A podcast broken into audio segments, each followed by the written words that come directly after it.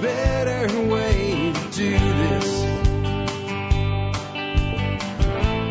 Let me show you a better way. Hi, folks. This is Jack Spirko with another edition of the Survival Podcast. As always, one man's view of the changing world, the changing times, and the things that we can all do to live a better life. If times get tough, or even if they don't. Coming to you once again from Hot Springs Village, Arkansas, high atop the Highway 7 Ridge Line from TSPN. That's the Survival Podcast Network headquarters. Today is Monday, March the 19th. 2012, and this is episode 861 of the Survival Podcast. Given that it's a Monday, you know what that means. You know that what, what we're going to do today. Today's show will all be based on emails that you guys have sent me with questions, comments, what have you, uh, commentary, and uh, the way you participate in a show like this. And I, I do want to explain, uh, like I always do, it's maybe one or two percent of the emails get on the show. Okay, and it's not because I don't care. It's not because I don't value every single one of them that come in, but about 200, 400 a day. Uh, a light day might be 100. I do about 10 to 11 every week. Multiply the hundred. Let's say it's 100. Let's say it's 100 emails a day, which is very, very low. Very, very slow day when I only get 100 emails on stuff like this. Uh, that would be 700 a week and 10 get on the show. So it's, it's, less than 1%, I guess. No, it's about 1.5%, one a third percent, something like that. But just understand if your episode, does, your email doesn't get on it, this doesn't mean I didn't read it. I read everything that comes in and I try to read most of the articles, at least skim them and, and, and try to pick out the stuff that I think is most important. And a lot of times the stuff that I don't believe that mainstream media on either side is covering well, you'll see that today. You'll see that today when we talk about the new scary executive order that Barack Obama signed and what it really says and what it really does and what it really changes. I'm going to hold off on that, but let me tell you something. Stuff you've been hearing over the weekend, not exactly the truth. Anyway, before we do that though, let's go ahead and take care of our sponsors. They do a lot to help take care of you. Sponsor of the day number one today, backyard food production. If you want to turn your backyard into a food production machine, you need to get the DVD food production systems for a backyard or small farm put together by Marjorie Wildcraft. And you will find that at backyardfoodproduction.com. It is a great DVD. Everybody that's bought it has sent me emails saying how wonderful it is, how much they've learned, and now they realize they can do it too. Uh, food is imperative, folks. It's one thing to have uh, have you know guns and ammo and be ready to defend yourself, but if you can't eat, you don't make it through the next day, even if nobody shows up to take what you have. If you have nothing, uh, doesn't matter if nobody takes it away. It just means that you're sitting there with nothing and starving. Uh, I don't try to scare people that way. I just want you to think about the fact that you do have to eat every day. I'm not telling you you're going to be starving tomorrow if you don't plant a garden or anything like that. I'm just saying that if you can take some level of self-sufficiency back that way, it makes sense to do it and I don't know a better place to start than with Marjorie Wildcraft's DVD again at backyardfoodproduction.com. Next up today, Fortress Defense Consultants. You know, if you do have stuff and other people don't, then sometimes people come try to take that away. Sometimes that's in a crisis situation, like we saw go on with riots uh, after Hurricane Andrew, Rodney King, Hurricane Katrina. Sometimes it's just a guy down the street that lives a few blocks over and doesn't have a TV, wants yours, and comes in your house and just might hurt somebody in the attempt to steal your TV. We really don't know what it's going to be, but we do know the history of mankind is one person stealing from another and harming another. So we need to be able to defend ourselves. Fortunately, in this nation, in most places, you can still own a firearm. That is the great equalizer. You know, the old saying was that God made all men, but Sam Colt made them equal. Uh, I believe that, but I also believe that having a gun is not enough. Having the right training and how to use it responsibly and legally and efficiently is what you need. So check out Fortress Defense Consultants. That's Frank Sharp Jr.'s operation. Remember, if you can't travel up to Illinois where he's at, uh, he can come to you if you have a group of, let's say, six or more. Get in touch with them today, Fortress Defense Consultants, for some of the best training. And if you don't think you need training, let me tell you something. You probably need training. I, I know a lot of guys out there think I know how to use my gun, and you you really you really don't understand what professional training is until you take it. And trust me, folks, if you ever get in a crisis situation, you will not fall back to your highest level of performance. You will fall back to your highest level of training. And if your training has consisted so far of standing in front of a target at 15 yards, taking slow repetitive fire, that's about as good as you're going to do. You need to learn how to move. You need to learn how to think. You need to learn how to react in a crisis. And let me put it to you another way. Uh, for you guys that are concealed carry holders that might end up having to take a life in a public situation to save somebody else's life, you need to know what to do immediately afterwards so the cops don't show up and think you're the bad guy and shoot you, the hero uh, by mistake because it can happen and you need to know how to handle all of these situations. It's much deeper than just carrying a gun and being willing to do what needs to be done. All right. Next up, remember you can connect with me on Facebook, YouTube, and Twitter. I want to add a little throw out. I only do it once in a while, but I am doing a business podcast. If you want to know how I built Survival Podcast and what it is, uh, you want to know how to build a business of your own, uh, get on over to jackspirko.com. That's my business podcast. It's called Five Minutes with Jack, even though it's 15 minutes long because it's the ramblings of an insane entrepreneur. So that's just the way we roll over there. I do the show every day in my truck on my way into the office, just like I did Survival Podcast in the beginning from my car. And I'll tell you that I think with all the stuff that's going on out there, one of the best things that you can do for yourself is build yourself a secondary source of income. Or if you're really ambitious, make it your primary source of income and work for yourself. There's a lot of gloom and doom in the economy, but there's always a place for people that bring value and if you want to follow your passion and bring value, jackspirko.com will help you do that. Last but not least, do consider joining the Member Support Brigade. If you do that, you get exclusive content available only to members. Uh, you get discounts to over 32 vendors. You get over $150 worth of ebooks on day one. You get uh, archives of every episode of the Survival Podcast ever done in a uh, convenient format, 24 episode zip file. So if you want every episode and you don't want to go through and manually download all but the most recent 50, uh, that's a, one way you can get that done. Military, law enforcement, Peace Corps, active duty, prior service. Send me an email before you join. Tell me who you are and what you're doing or who you are and what you did, and I will uh, send you a special discount code. Don't write me a whole dadgone resume of everything you ever did. Just give me a little basics about where you served and what you did, and uh, I'll send you that discount code to thank you for your service. Okay, with that, I do have uh, the housekeeping wrapped up, and I want to talk today. My leadoff story is, of course, uh, I can't even say who sent this to me because so many people sent this to me that it's unbelievable. I bet I got a hundred emails on this subject alone. Of course, I'm talking about the new executive order that Barack Obama signed. Uh, the executive order that gives him in a time of crisis dictatorial powers and would allow him to take over and control everything. Uh, let me say something. It's not that that's not true that makes this hyperbole and bullshit.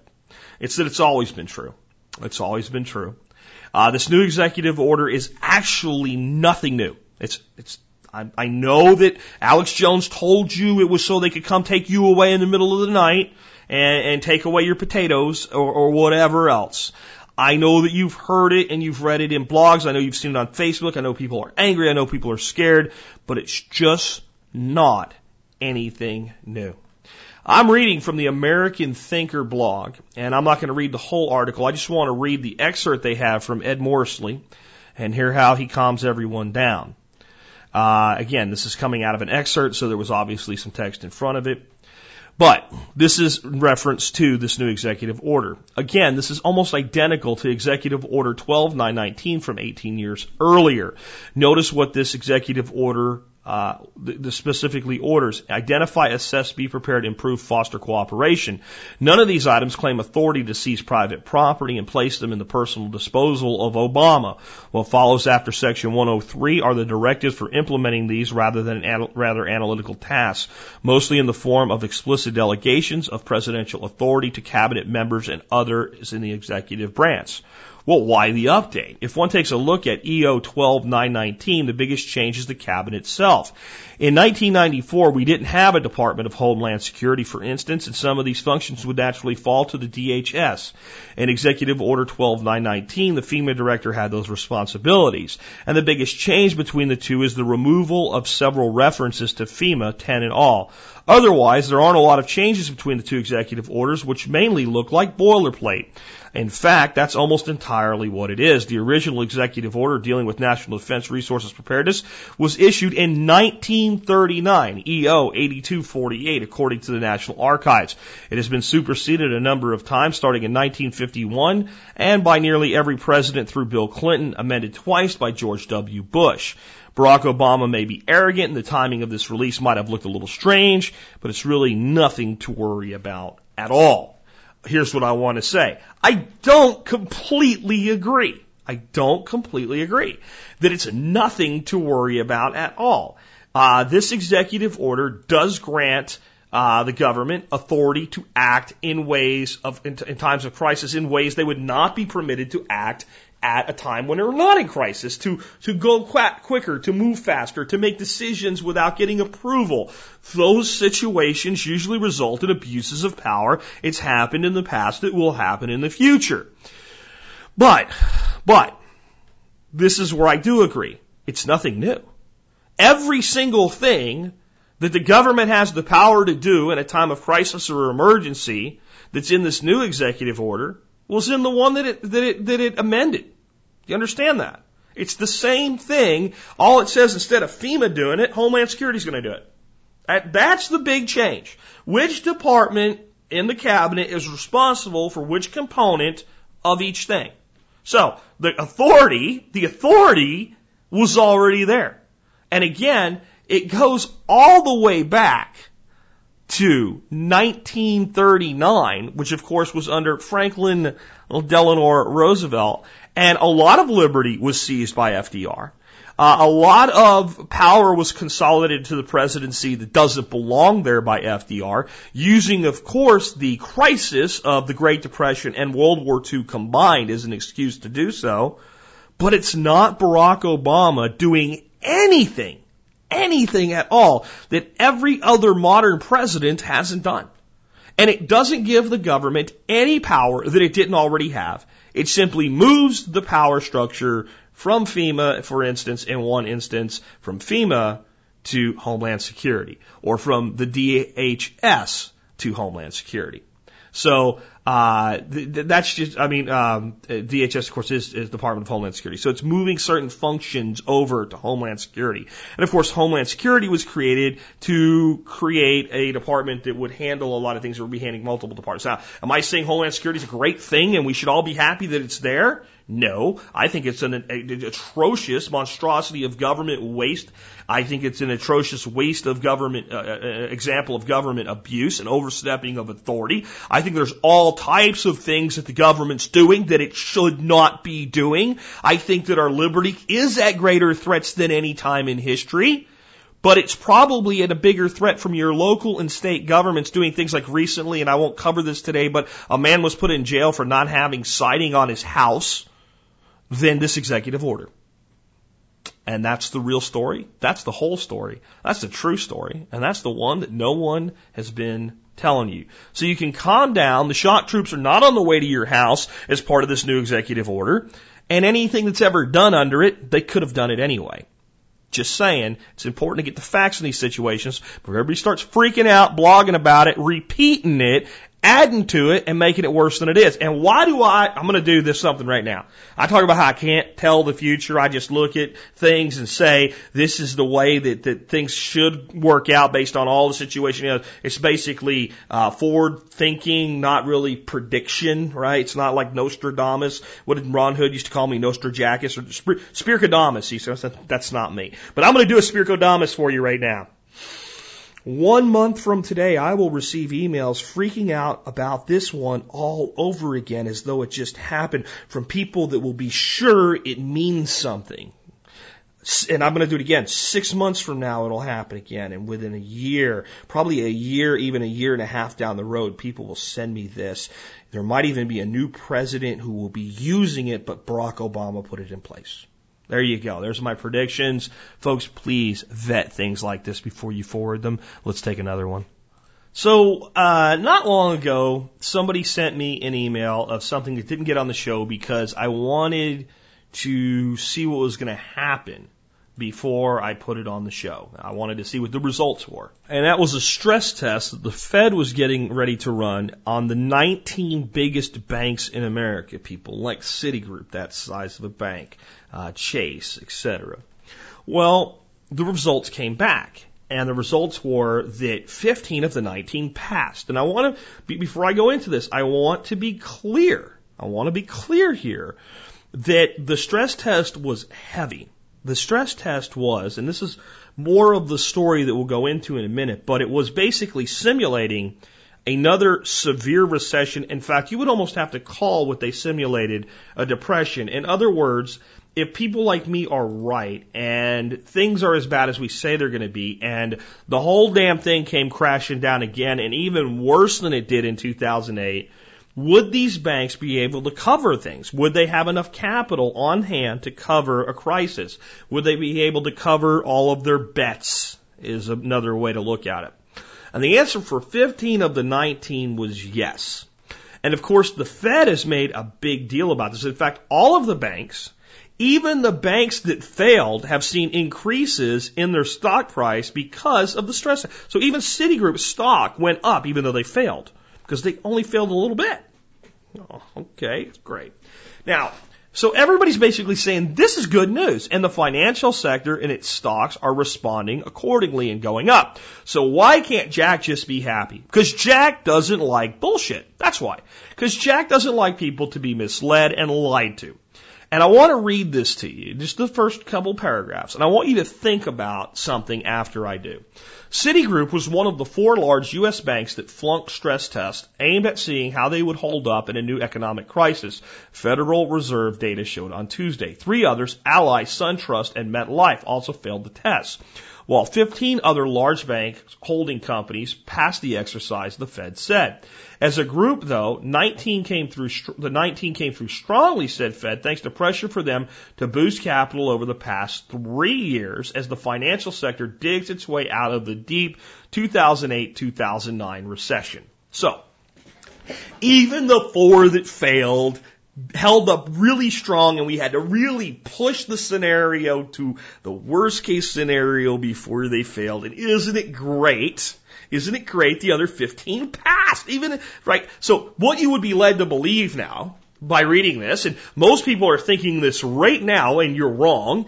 If we had this crash, those other 15 banks would have been okay. They would have survived. Maybe they wouldn't have been happy, but they would have survived. I don't believe that's the truth, and I'm going to tell you what nobody else will. Uh, they probably all would have failed. They pro- and you say, wait a minute, Jack, the Federal Reserve knows what it's doing. Banks know what they're doing. They just tested this scenario and said, well, what happens? Uh, let me bend your mind around this. Imagine, imagine that tomorrow the following announcement were to come out. This just in. Citigroup Ally, SunTrust, and MetLife have all defaulted and failed. There are runs on their banks right now. People are not sure whether they can get their money or not. The feds have stepped in and closed down uh, withdrawals, and they say that FDIC will make everything okay and don't worry about your money. But these banks are all underwater. They're all bankrupt. Do you think the other 15 banks would just be like, oh, "We're okay, don't worry about it"? Do you think all of their people would be like, "Oh, that's that that's okay too"? Uh, do you think that maybe, do you think that maybe a, an organization, the large, just let's say it was just Citigroup collapsed, what do you think that would do to the other banks when the interbank lending again would then seize up? See, I think if you have something this bad happen and four major banks, again, Ally, SunTrust, MetLife, and Citigroup, if those four were to go under in a catastrophe, to think that the other 15 that might survive the initial wave would not be encumbered long term and wouldn't also see failures coming is just, to me, moronic. Think about this. What happened when Bear Stearns collapsed? Fannie and Freddie Mac and AIG. We had to pump billions of dollars into real numbers and the trillions of dollars in just to keep the whole thing from totally coming apart.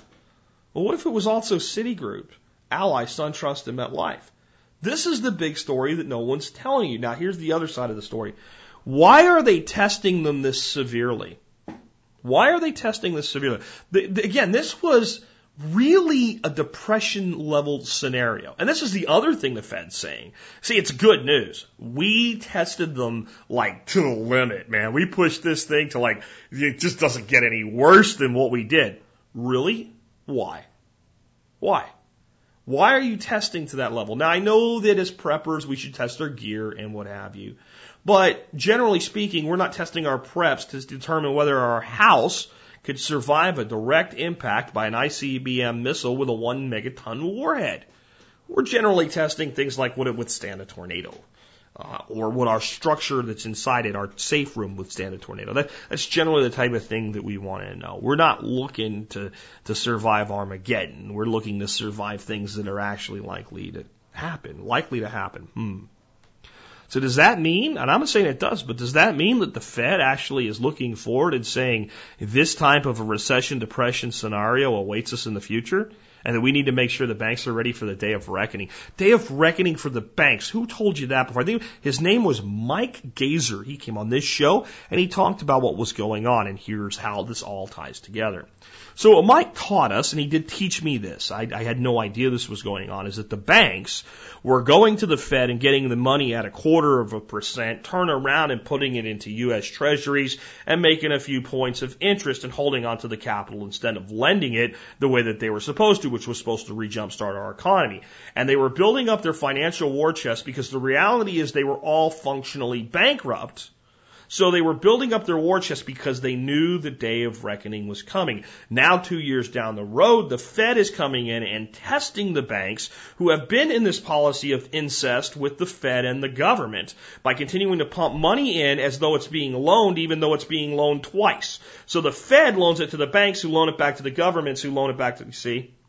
And then the Fed monetizes the debt by buying it back up. When they buy it back up, the banks take the money, they go back and buy more bonds, and then they come and they keep doing it. Now the Fed's testing and saying, has the incest party and the money circle that's not being monetized into the economy, but simply war chested by the banks who blew all the money and got backed out, uh, bailed out by the American people, can they stand up to that day of reckoning? And the answer is no. Doesn't matter that 15 of 19 survived. Ask yourself what it means if four of the largest financial institutions in the world, let alone the country, were to fail. And do you really believe the other 15 would be able to stand the failure of those four? Now, here's the other thing that the Fed said. The Fed said, in this scenario, we could have still pumped money into these banks, and if we had to, we would have, and none of these banks will ever fail. That's what they said. That's, that's what has the market. Cause see, the people that do the market analysis, they know what I know. I'm not that smart. They know they're full of shit, but that's what Bernanke said. The Ben Bernanke himself, right? Ben Bernanke. He said that no matter what, these banks would never fail because in this scenario, the Fed would have helicoptered the money in again and they would have fixed it and they would do anything to prevent somebody this big from failing, that that's been set. So what does that mean? That means these banks can do any dumbass thing they want with your money and my money being lent to them at our expense. And if they screw it up, the Fed chairman has promised that we, the American people, at our own expense, will fix it for them. That's the story you didn't get from the mainstream. That's the truth. I'm going to look for some more positive things to talk about today because I'm getting depressed myself here. But that's what's really going on, folks. Uh, links to the story in the show notes. But I can't do it just yet. I have to stay on on point here, guys, with some of the things that are going on crazy out there in the world. So I'm going to ask you a question. What would you think if Jack told you right now that the biggest beneficiaries of the Afghan war, the Afghanistan war that our troops are fighting and that they're, they're mired in. And I want you, if you're, if you think that we should be out of Afghanistan by now, and I do, I want you to let go of that and simply evaluate something here. Okay. If you don't think we should have ever went, uh, which I don't completely agree with. Uh, I think maybe we should have went a different way with a different objective and been done with it by now and out of there. But I want you to let go of that too. I just want you to think about the fact that it is what it is right now. The United States has lost thousands of lives. Thousands more have come home damaged and they will never be the same again. We've spent over $300 billion. And who do you think is going to be the biggest benefactor of our campaign?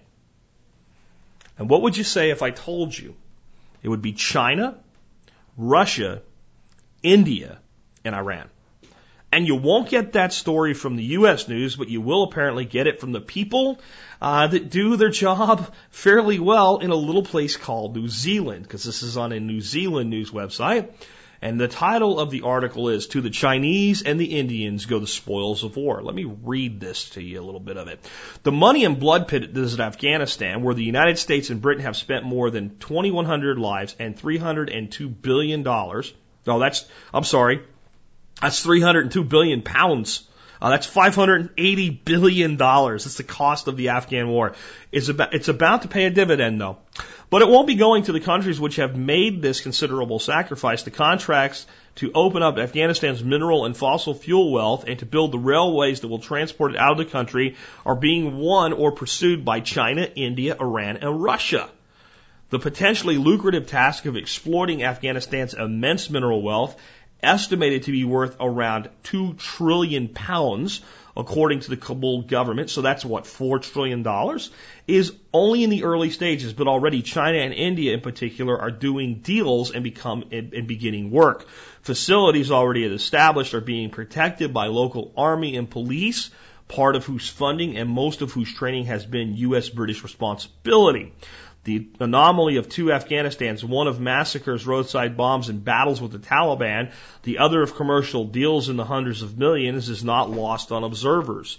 British Conservative MP Andrew Rosindell, a member of the Foreign Affairs Select Committee, said the Chinese are self-interested. I don't blame them for that, but it's on the backs of the sacrifice made by British and Americans and others, the sacrifices we have made in which we hoped after 2014 will lead to a more stable and secure Afghanistan. For the Chinese to capitalize on that doesn't go down well. Okay, so I'm going to let you read the rest of the article if you want.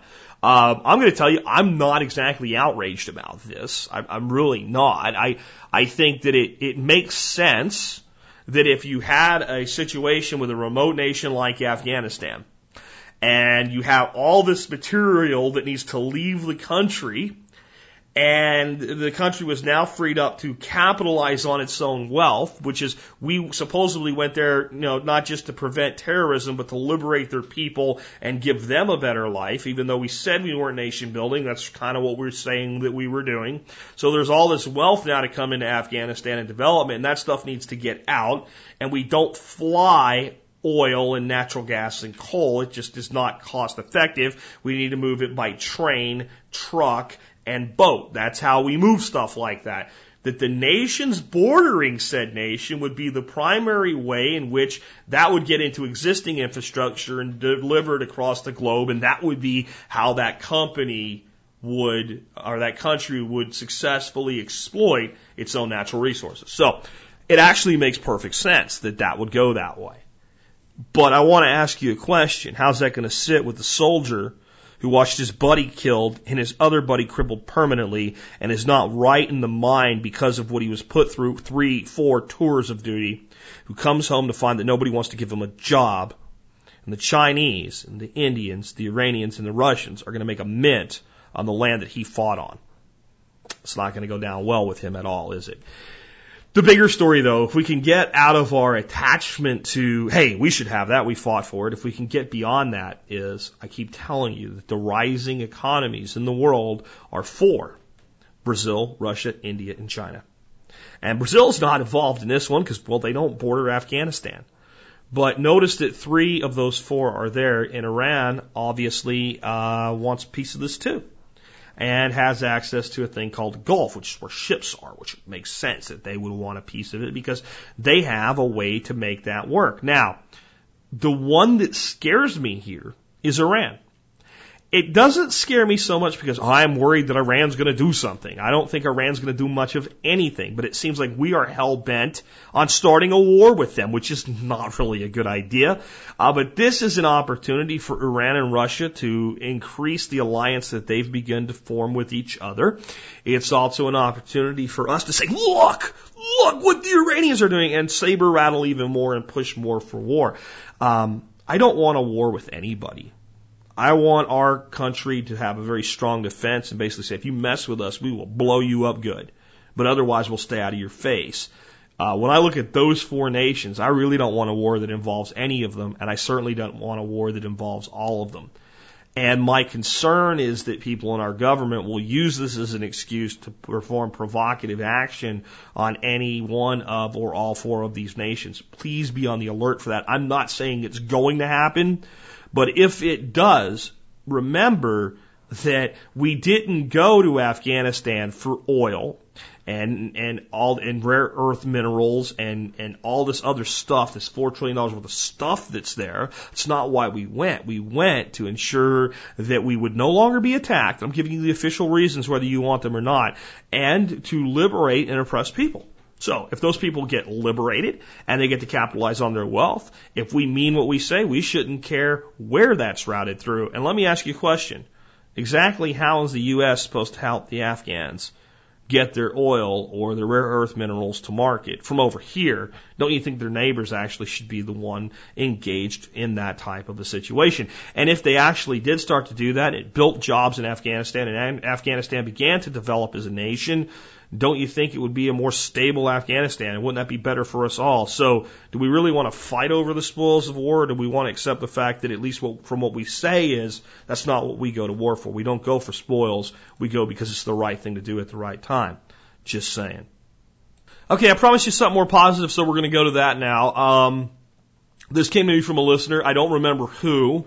Uh, because I apparently deleted the email or couldn't find it or something like that, but I remembered it because I thought it was so cool uh, so I looked it up and found it. This is the same article that was sent to me. So whoever sent me this, thank you for doing that. Sorry, I'm not giving you a shout out, but I sort of am. It came from an anonymous listener.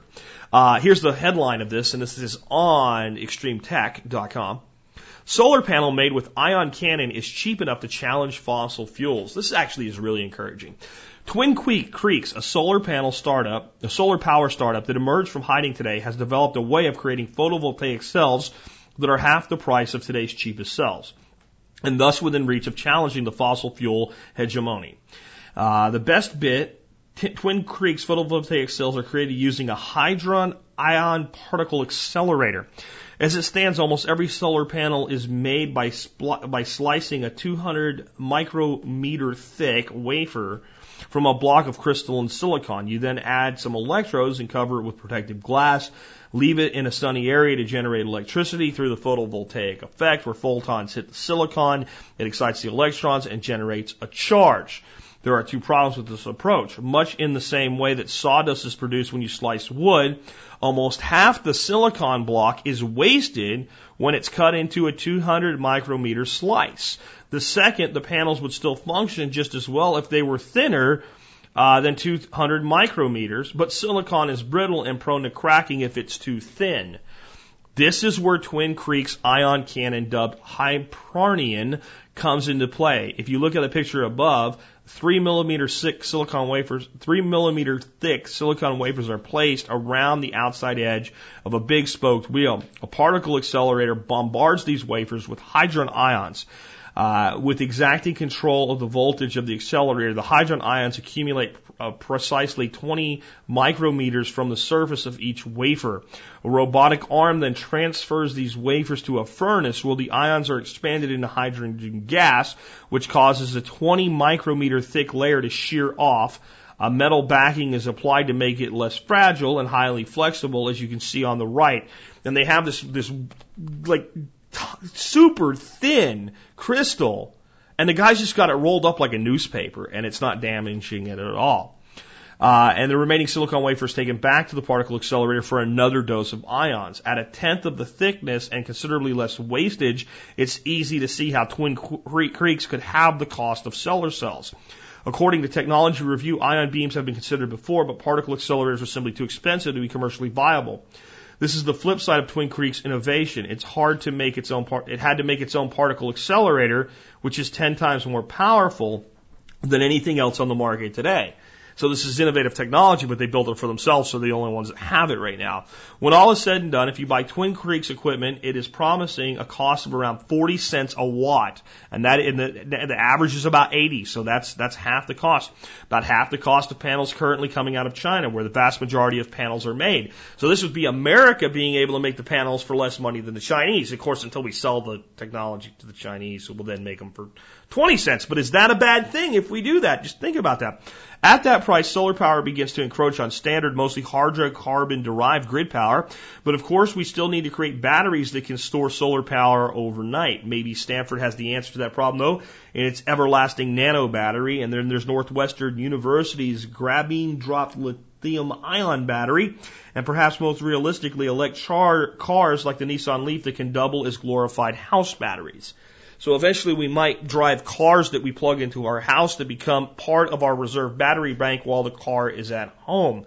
Interesting thought, isn't it? Here's my big takeaway from this. I'm going to bring up a name of a guy I love. He's a part of our panel of experts, and I think he's one of the smartest guys in the world I've ever met when it comes to energy. But I think he's short sighted on solar power. I don't call him out on it because I don't bring guests on to argue with them, but that's Stephen Harris.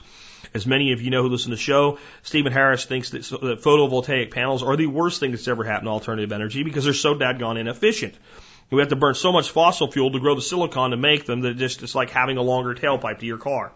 However, this is what I've always said. Do not underestimate the innovation of technology of people if the government will get out of our face and let us do it. I'm waiting for the government to come over and go, this, this ion cannon thing, uh, could this be used as a terrorist weapon? No, dumbass. It cuts wafers of silicon, uh, or something like that. Something to get in the way of, of this, even though the government says they want this stuff. Hopefully they won't. I also want you to think about this. There's, there's a very important thing that I said along the way here where we tend to make people like the Chinese our enemies. I want manufacturing in America, but I also want people to have stuff. And the fact is that 2 billion people can build more stuff than 300 million, especially when 300 million are not all working. Okay, even if only a billion are working there and let's say 150 million are working here, uh, they can make a lot more stuff than we can and they can probably do it more efficiently. So, this ion cannon thing, let's say this thing works the way they say it does and it looks like it vets out, it looks like it checks out. And let's say that even if they don't buy it, the Chinese do what they always do. They reverse engineer it. They go, oh, this works. And they, and they, they start going, and if, if they can currently make solar panels for less than we can using the technology everybody uses, why couldn't they even drive the cost lower using this new technology? Do I want this company that busted its ass to bake this technology, not reap the rewards and see it all? No, no. And it kind of ties into the last one. But what if, let me just ask you a question. What if we could buy solar panels for 20 cents a watt? What if we can take this technology to the next level and drive the cost in half yet again? What would that mean? Well, it would get solar so cheap that we could put it everywhere. It, it, literally anywhere where sun hits and there's not a plant there right now, or somebody doesn't have to walk, we could put it everywhere. We could put it on the sides of buildings. We could put it on the roofs of buildings. We could build it in. They're already talking about ways to do this, building solar into the glass of large high-rise buildings. See, people say we can't make solar work, and I tend to not agree. I think that solar, at its current state of development, is a loser. It is. That doesn't mean it can't become a winner. When we say that it can't, when we say that it never can happen, and Stephen even has some ways he says it can happen, but when we say it can't ever be made into a product that we install in our homes that's affordable, that can ever compete with fossil fuels, what we're saying is the ability of man to innovate technology is limited. And I don't believe that it is. I there's areas I wish it was, like genetically modifying our food, but the reality is I don't see us as as limited as some other people do. And I think this is just one example of the innovations that do promise a, uh, us a, a better future from a standpoint of energy. I think that the biggest problem we have right now is government interference. So we have people like the Obama administration holding back things like the Keystone Pipeline to further the agenda of alternative energy. And let me tell you what the danger is. The danger is this. Everybody that doesn't agree with him ends up with a negative view of alternative energy. It's all a scam. It's all crap. It's all being funded with public money, and there's no way that it'll ever work. It's just a lie. We need to keep digging up coal and drilling for oil and gas. Okay? That's one side gets that way. The, the, the polarization created when the government sticks its nose in this stuff and blocks things that make sense, like the Keystone Pipeline, are that the other side, the people that believe in green power and green energy, see everybody that wants to burn a drop of oil as some evil person that wants to destroy our planet and kill everybody. So then they all polarize to it should all be, oh, we should block everything. And we stay diametrically opposed to each other. And as I've said to you in the past, the role of your government is supposed to be to protect individual rights. The role your government has assumed is to keep people divided so that it can stay in power and so that it can increase its power by dividing you. And that's the big problem here with this type of debate. And this is why we all need to be more open minded about alternative energies. And we all don't need to run away like chicken littles and go, the sky is falling, global warming, blah, blah, because that's nonsense. There is a place for fossil fuels and there's a place for, we call them alternative fuels. I just call them smart energy, right? And we have to accept the fact that the smart energy in most instances is not smart enough yet. But if we had lots of fossil fuel and we were able to use that energy and encourage the development, then maybe we could make it smart enough. And maybe we could use the fossil fuels and the nuclear fuels as a bridge to truly renewable energies.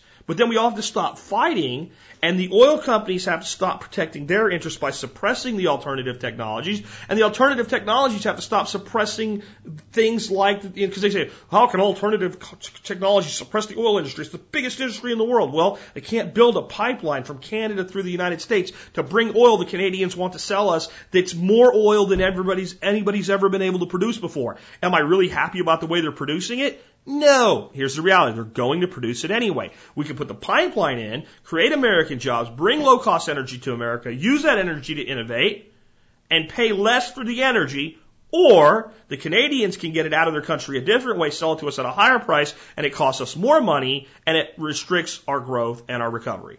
Those are our two choices. They're going, trust me folks, the Canadians are going to extract the shale oil, whether we build a pipeline to buy it from them or not. They're going to do it because they're not dumb. They want money because that's what runs the world today. And if they pull this stuff out and they sell it, they get money. We need oil. We need oil. We buy more oil from Canada and Mexico than any other nation in the world. So this dirty oil that they want to stop with their bullshit greeny crap is going, that's the thing. I'm not saying it's great that it's going to come out, but it's going to be produced anyway. We can pay less for it or we can pay more for it. We can create jobs with it or we can hold jobs back with it. Those are our choices. Now, no one's explaining it to you that way. No, no, because you get people like Rush Limbaugh that are, I heard him on the air talking about this because we were in the car going to Texas, and his thing is, he just wants to kill jobs, and this, this windmill stuff and this solar stuff, it just doesn't work, and it's not gonna work, and it, no, see? So that's a perfect example of a polarization. So, how do you fix it? You get government out of both industries. You clear the pathways from them. And when they try to interfere with each other, government protecting individual rights of company owners steps in and he goes, no, you don't get to do that. No, you don't get to, you guys just go play your own game. Do you want to cooperate? Fine. But you don't get to impede each other's progress. Wouldn't that be great? But that might actually solve problems. And if we solve problems, then we might not need them. See, as I'm telling you, the government's not in the business of solving problems, people. The government's in the business of using problems to control you. That's why you need to solve your own problems, and that's why you need to become personally independent. Let's take another one. Okay, the next one's kind of short. Comes to us from Raymond Butler, who's always provided uh, great feedback and, and co- comments on the blog and forum all the time, and I appreciate you. And by the way, brother, thank you for your service to our nation in the past. Um, it's a video, though. I'm not going to play even an excerpt from because this is an hour and 23 minutes long. But it's called The Gig is Up Money, the Federal Reserve, and You. And it's by a populist lawyer named Gary Fielder.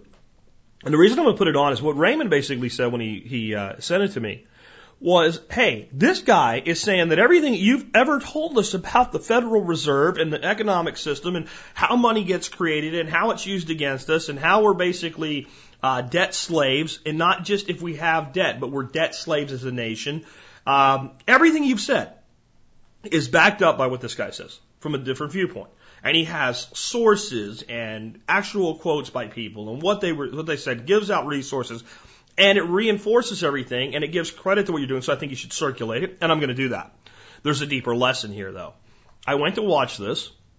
I have to tell you, I watched about 40 minutes of it last night. I had to keep stopping because uh, I was getting so angry. And the reason I was getting angry is because it was everything that I had said.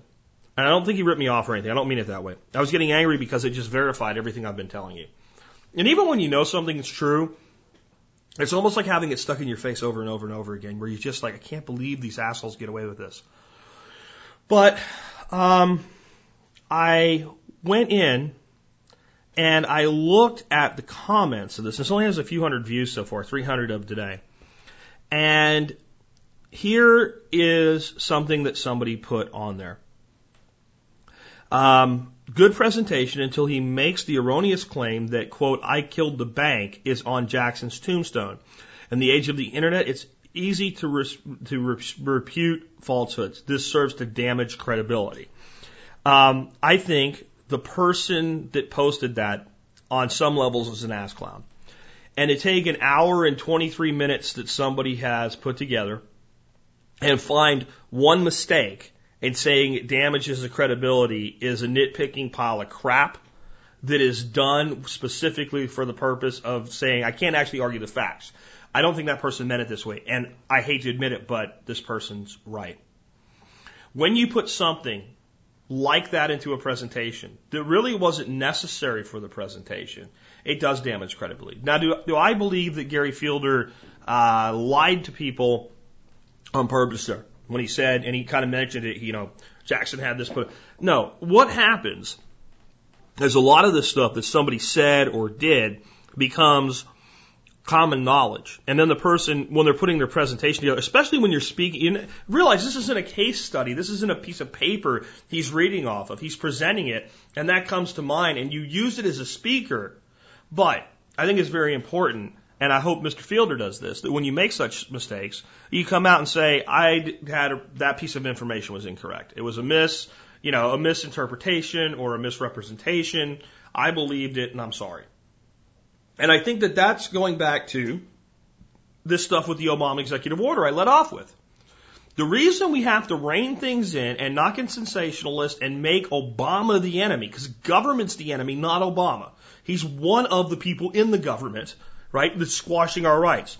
W squashed a lot of rights too, Patriot Act, okay? So what happens is when we polarize and we take out one person as the enemy and then we sensationalize that, and then when we, we, we say something that's not true, it, it lends to harm everything that we say after that. So imagine yourself getting one of these, these emails about the Obama thing and, and sending it to one of your friends who's, you know, the dyed in the wool Democrat that's been supported and say, see, everything I told you is true. And they read it and at first they go, holy crap, and it opens their mind a little bit. Then they do the research that I did and they determine that it's complete nonsense. How receptive will that person be when you come back again? So what I would say is one, let's try to vet our sources as best we can as people. Two, accept that we're going to make mistakes, even me. I made one. I remember telling you guys a story in the beginning several times using the put the frog in the boiling pot of water and slowly turn up the temperature and the frog won't try to get out. He'll just eventually die because he's not, he doesn't really, and it's complete crap. If you stick a frog in boiling water or not boiling water, cold water and slowly turn up the temperature, when it gets to a point where he's not comfortable, he'll try to get out. And I'm thinking, I, I know a lot about reptiles and amphibians as a herpetologist. Um, so I should have known that since reptiles and amphibians thermoregulate, that that was crap. But because everybody believed it, I believed it too. So I'd like you to watch this video. I'd like to tell you that actually I know that there's at least one other misattribution in the uh, video.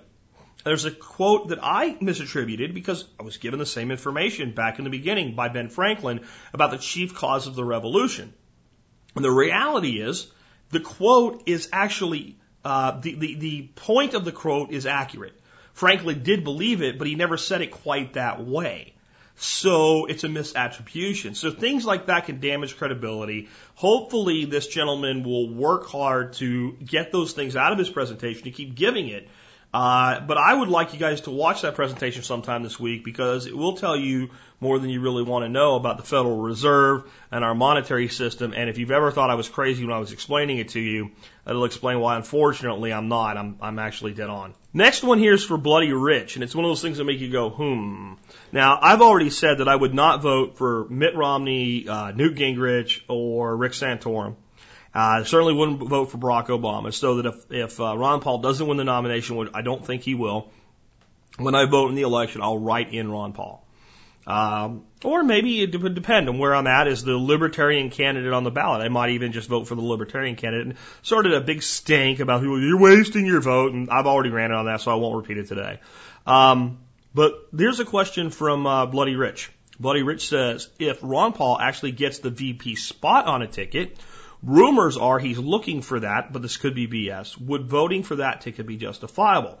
I don't know what I would do. On a side note, A libertarian podcast I heard was talking about how if Ron Paul became president, it would be a disaster. Anything he tried would be rejected and protested. And if the crash came, libertarianism would be blamed. Just cutting the budget might slow the consumer economy so people would freak. Trying to change society will require withdrawal, so I feel Paul is more of a changing the conversation than winning the contest. But if he's on a ticket, I'm not sure if it would be good today. Your thoughts? Um, wow, I don't know. I, I don't know. Um, see, to vote, let's say it was uh, Romney Paul. I'm still voting for Mitt Romney. I'm still voting for the guy that put a healthcare system in place that is a clone of the thing that most people are really upset about Barack Obama that he really did Obamacare. It's the, the two are almost identical, and you can say whatever you want, but it was done at the state level. I don't care. I don't, it still shouldn't have been done. Um, at least Romney saved money with his, I guess, but it's still an infringement on the rights of the individual and a mandate that if you don't do what we say, we will fine you.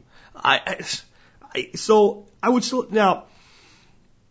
What I have to ask myself in that situation: Would a Vice President Paul be good for the country? Would it would it change the direction of the country? And it might. And I have to say, that I really can't answer that question unless I'm pr- presented with the opportunity to make that decision. I would have to wait for that to happen and actually be presented with it because it's hard for me to believe that it would ever happen. I can tell you that I probably would, but I don't know that for a fact. It would be very difficult. Now, if we had a President Paul, I actually believe we would be in a recession very, very quickly, and I think that he would take actions that would lead us there.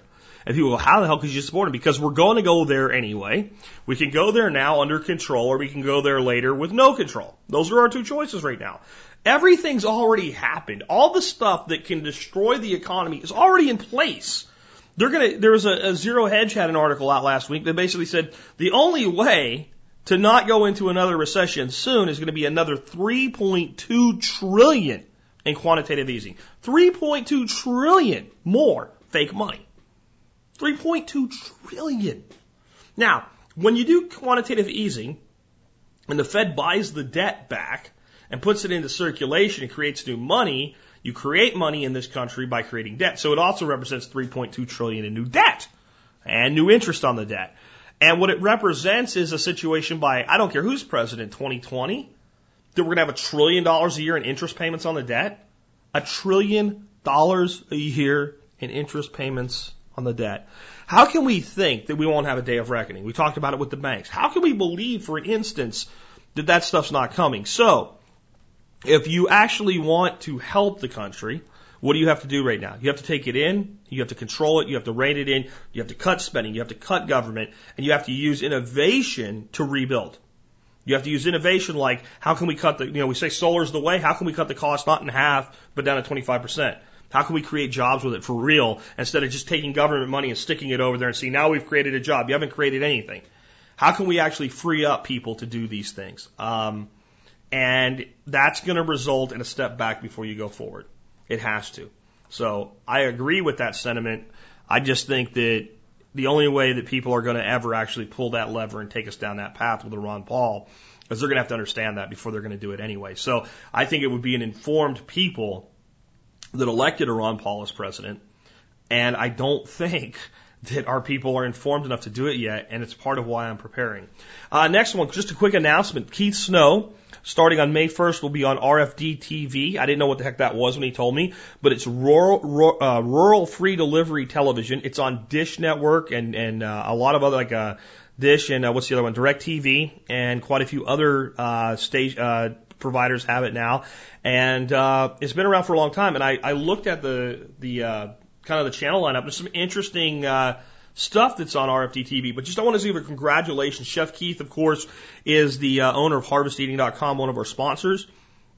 He's going to have his own hour long cooking show on uh, RFD TV. Uh, in fact, here's his little announcement. Chef Snow's new TV series, aptly called Harvest Eating, begins broadcasting on RFD TV Tuesdays at 4 p.m. starting May 1st. So be sure to tune in and support Harvest Eating and Chef Snow. Uh, sounds pretty cool. And uh, I'm going to check this RFDTV thing out a little bit more. And there's a lot of like old shows rerun on there, like, you know, like I don't know that it is, but in the vein of like Andy Griffith and stuff like that. But it seems like some other independent produced, produced shows like uh, Keith's will be. And that seems actually pretty dadgone cool to me. Next one, uh, Ronnie, who uh, is uh, in Iowa, who is actually Ronnie is a girl, folks, or woman, I should say. Uh, it says, Jack, I just could not figure out why I could not lose weight. I'm allergic to gluten, so there's basically no carbs. The paleo diet, diet came natural. I exercise, no sugar, yada, yada, yada, but no weight loss. So I went to a woman's doctor that specializes in weight problems, and my whole metabolism is out of whack. I'm on some meds now, and I've lost four pounds in one week. I've not changed my diet or exercise program uh, from from prior to my first visit. It's paleo all the way with good aerobics and some weight resistance. So if someone is not losing weight, they may need a checkup. Glad I went. My blood sugar was pretty high, plus some other issues. Okay, I'm not a medical doctor, and what's about to follow is not medical advice, but I do want to point some things out. If you're on all paleo and your sugar's high, there's some things that I think I would look at personally. Number one, what's your protein consumption versus fat consumption? And I think part of the problem with paleo in its, you know, native form, its raw bull form, is that people are too obsessed with lean meats. Paleo should have a lot of fat in it. And here's why. When you eat fat, your body takes it, burns it, and uses it as, as fuel as fat. It burns fat directly. If you eat too much of anything, your calories go too high in anything, obviously it can be converted into body fat and stored. But the way the body uses consumed fat into your system, so natural fats like animal fat, good quality fats, is to burn it as fuel directly. There is no conversion. It is used and burned to provide energy for the body. Carbohydrates are broken down into simple sugars and glucose, and then that glucose is burned in the body. So when we come to protein, we discover what? That about 60% of protein ends up as glucose. So if you're on quote unquote paleo, but your blood sugars are high, one thing you may need to look at is you're not eating enough fat. I know that that flies in the face of conventional wisdom, but as I said to one person on the blog, do you realize all this conventional wisdom about your diet comes from, ding, ding, ding, you guessed it, the government. And if you look at all the things the government screwed up over the years, right? You know, the, this gold standard we're leaving in 1971 from Richard Nixon won't screw anything up. We won't devalue the dollar on purpose. We promised the rest of the world we won't do it. Of course, we immediately started to devalue the dollar even more than we had already done so. Uh, what are some other great ones? Pink slime, there's nothing to worry about. It's just beef. It's it's it's it, it's a, okay. Yeah, it was laced with E. coli and it was part of the stuff that we used to just feed to animals and they centrifuge it and then they, they use these chemicals to kill the E. coli and then we call it fine textured beef and stick 20% of it back into your food, but it's, it's fine. And all the other things they've told, GMOs, don't worry about it. Sure, it causes liver failure and kidney failure. And sure, we soak the food in Roundup and atrazine and, and glyphosate and other chemicals that we wouldn't if it wasn't that way, but it's, it's okay. So all of the stuff that you're told, you go, I don't trust them with anything. Then people turn around and go, oh, but yeah, yeah, I'll eat, uh, base my diet on grains and breads and, you know, moderate fat. See, and so why do you take advice from a, a group that's constantly screwed it up? And so that'd be one place to look. The other thing is with paleo, certain things are on the tables, fruits, vegetables, and things like that. But the more sugar content they have, the more moderation we need to use. So somebody could say I'm on paleo, but I'm eating apples. Well, how many? One every other day? half an apple every other day? You know, uh, is it apples or is it apple juice? Uh, apple juice and apples ain't the same thing. Much more sugar in a cup of apple juice than a single apple because this concentrated form of the juice comes from many apples to make one glass. And you have just the sugar and water and none of the fiber and other material that's left in the apple when we eat the whole thing. And then we consume more. So I would look closely. I'm glad you got the meds and maybe there was a metabolism problem, but if the sugar's high, I would continue to have the sugar monitored and I would check with your doctor. Hopefully your doctor's open minded and look at the intake of both protein and sugar uh, foods that, that bring sugar in as well. Because if you're on a proper paleo diet, you shouldn't have high sugar unless there's another underlying problem. So make sure you keep keep looking for that as well. But the big thing I wanted to bring out to people here is that it's not just about high protein The, the, the, the fat has to play a serious role in dietary intake as well. Good quality fats, not crap fat like cottonseed oil and corn oil. I was also asked this weekend why I don't keep an open mind about diet and why I can't believe that vegan might be the way to go and grains might be good for some people because I've done thousands of pages of research. I had an open mind. I've reached a conclusion and now I'm ready to move on to something else. But I thought that was an interesting piece of feedback from, uh, from Ronnie. Okay, let's go ahead and take another one. This comes from Steve, and Steve says, Jack, I know you're very busy, but if you have a second, I have a question about gold and silver. When you talk about having it on hand, that concerns me. I live in south of Atlanta, New New Noonan, Newnan, I guess, Noonan area. I don't really have a safe place to keep eighteen to fifteen thousand dollars worth of precious metal. Do I hide it in the backyard? Do you have a recommendation? Is it better to keep it with a company and just have a certificate on hand? Really, I'm learning a lot from you, new member Steve. Um, I don't like paper gold and paper silver in anything other than something like an IRA or 401, if that was an option, uh, which you'd have to have a really enlightened employer for that to be the case. But with retirement accounts or as part of a let's say an, an electronic component to your investing. I don't count anything like a silver or gold ETF as part of your actual gold and silver holdings. And here's why. They, when we look at having funds and IRAs and stuff like that, it's the most regulated form of money known to man. The government can see it, has special tax uh, uh, things going on with it. When we have physical gold and silver in our hand, it's the most anonymous form of money known to man. We can use it for barter. We can exchange it. We can exchange small components of it for cash, and it never happened if we ever end up in a situation where we absolutely have to do that. With certain forms of gold and silver, we're not even bending any laws when we do that. Okay? So, uh, that's why I like the physical stuff. Now, having a lot of silver and gold in your home is probably not a great idea. Having some, maybe a thousand bucks worth of silver, a couple thousand dollars worth of gold in a firebox hidden in a really good location might be a really good idea because then some of it's accessible immediately if we need it quickly. We keep our silver mostly in a safe deposit box. And yes, there's a limitation. We have to get to the bank to get our hands on the stuff, but it's safer there than it is in our home. There, no one knows what's in our box, how much is in our box, things like that. People say, well, if a bank fails, can it take away your safe deposit box and seize the assets there and use it to bail itself out? And the answer is no, it cannot. There's no case for that. The problem with safe deposit boxes is under the Patriot Act, thank you, George W. Bush, a safe deposit box was redefined as being a financial relationship subject to the same government scrutiny as a bank account. So if you end up in some kind of problem with the government where they could seize your bank assets, they also could theoretically seize open your safe deposit box. So you need to think about that when you're setting things up. To me, it makes sense you do safe deposit boxes with small local banks and if you ever were headed in that direction, you should have some forewarning that you might need to go take whatever you have in there out. Just a thought. Just saying. There are also highly secure private storage facilities where you basically buy storage in a highly secure area that are not banks. They're not insured. They're probably not as secure as a bank, but they're probably as secure as most things could ever be. And that might be another option for some people that are concerned about what I've just said. Um, next one comes in from uh, a listener with a transformation story. I've asked for people to occasionally send in their transformation stories. Um, this comes from Neil. Neil says, Here's my transformation story of what TSP has meant and done for me. I started listening to you in October of 2010. I was 25, living in an apartment in the suburbs, had two credit cards with $2,500 in debt that I was paying off, but spending a great deal too much. I bought a used car, but low miles, but low miles for too much. A little over twenty thousand dollars you spent on a car. Zero food, zero water, zero savings, and voted only party lines. Newly married, I cared about drinking beer, playing video games, and watching movies. This is where my money was going. I did have hunting, fishing, camping skills, and a basic handgun skills from two classes. Yes, I was the guy that says I'm going to go hunt for food with my ten bullets and live in the woods when the zombies come.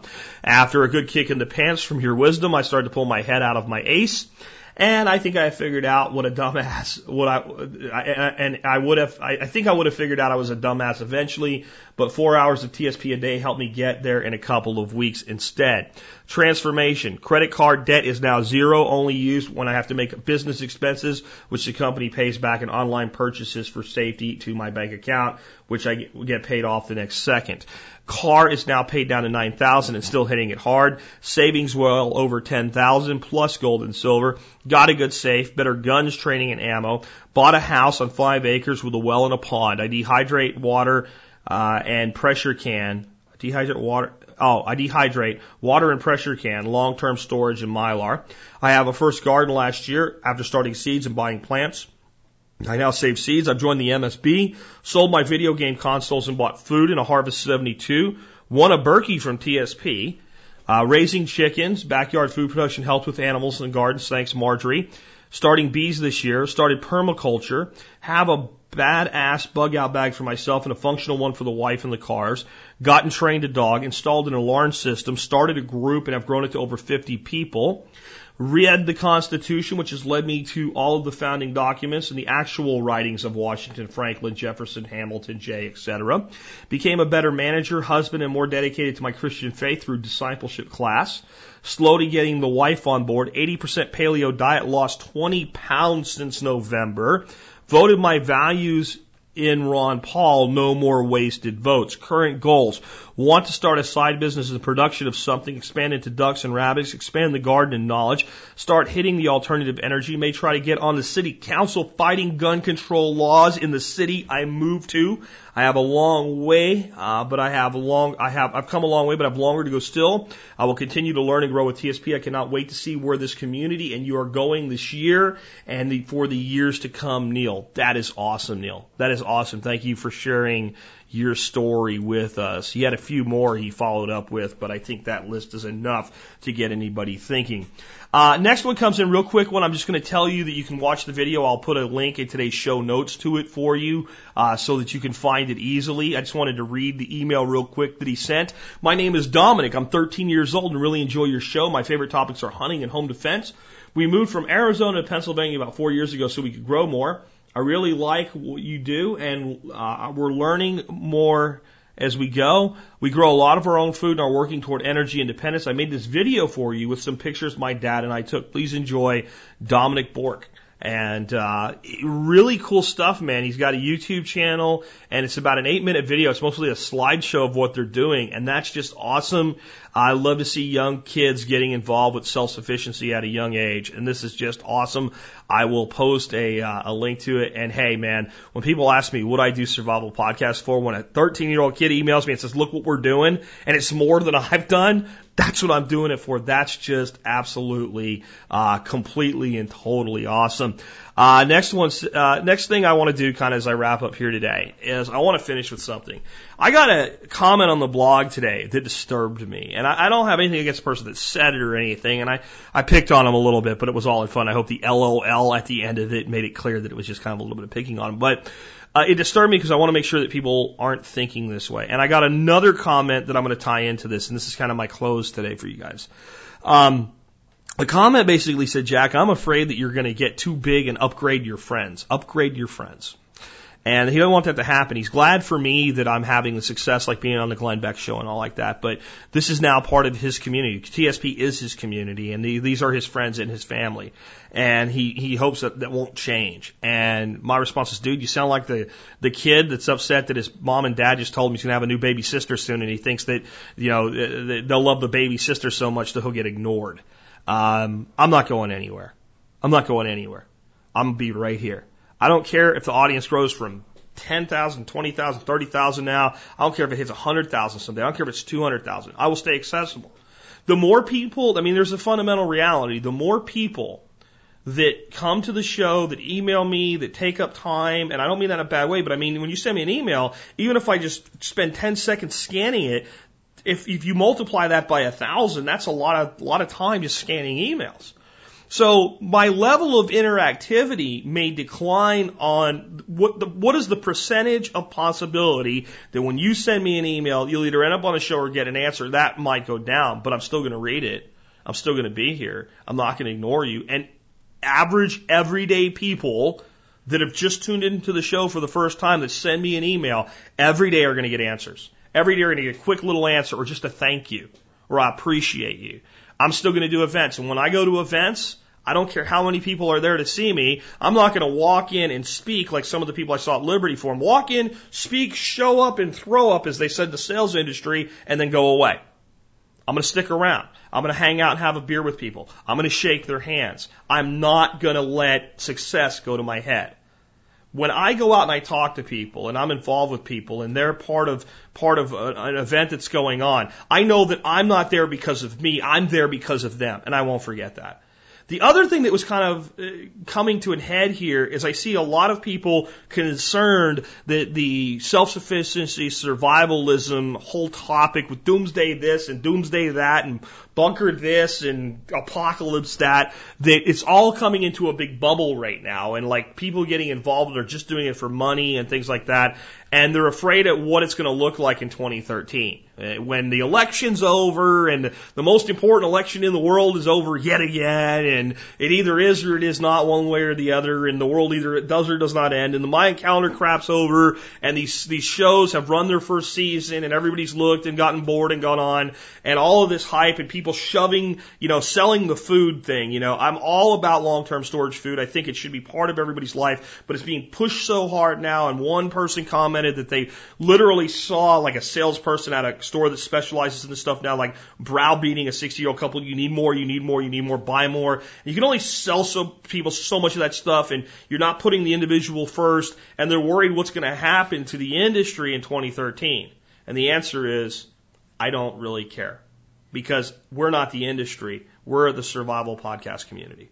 We're not going anywhere because we built this community on common sense and rational behavior, and we help people live a better life even if nothing goes wrong. And that, folks, ain't going nowhere. I'm not going nowhere. You guys aren't going nowhere unless you choose to. And this community's not going anywhere except forward and up and growing.